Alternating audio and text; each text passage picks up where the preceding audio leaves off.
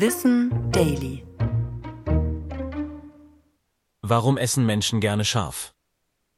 Es gibt viele Gewürze, die durch unterschiedliche Stoffe Schärfe enthalten. Zum Beispiel das Capsaicin in Chili, Senföl in Senf oder Gingerol in Ingwer. Die Schärfe von Chilis wird dabei mit der Scoville-Einheit gemessen. Die gibt an, mit wie viel Millilitern Wasser man eine Konzentration verdünnen müsste, damit sie gerade noch scharf schmeckt. Scharfen Gewürzen sagt man dabei nach, dass sie glücklich machen. Denn der ausgelöste Schmerzreiz setzt Endorphine frei. Es verursacht aber auch Hitzewallungen, und das ist der Grund, warum wir schnell mal schwitzen, wenn wir scharf essen. In warmen Regionen wie Mexiko oder Thailand, so die Theorie, machen sich Menschen das zunutze.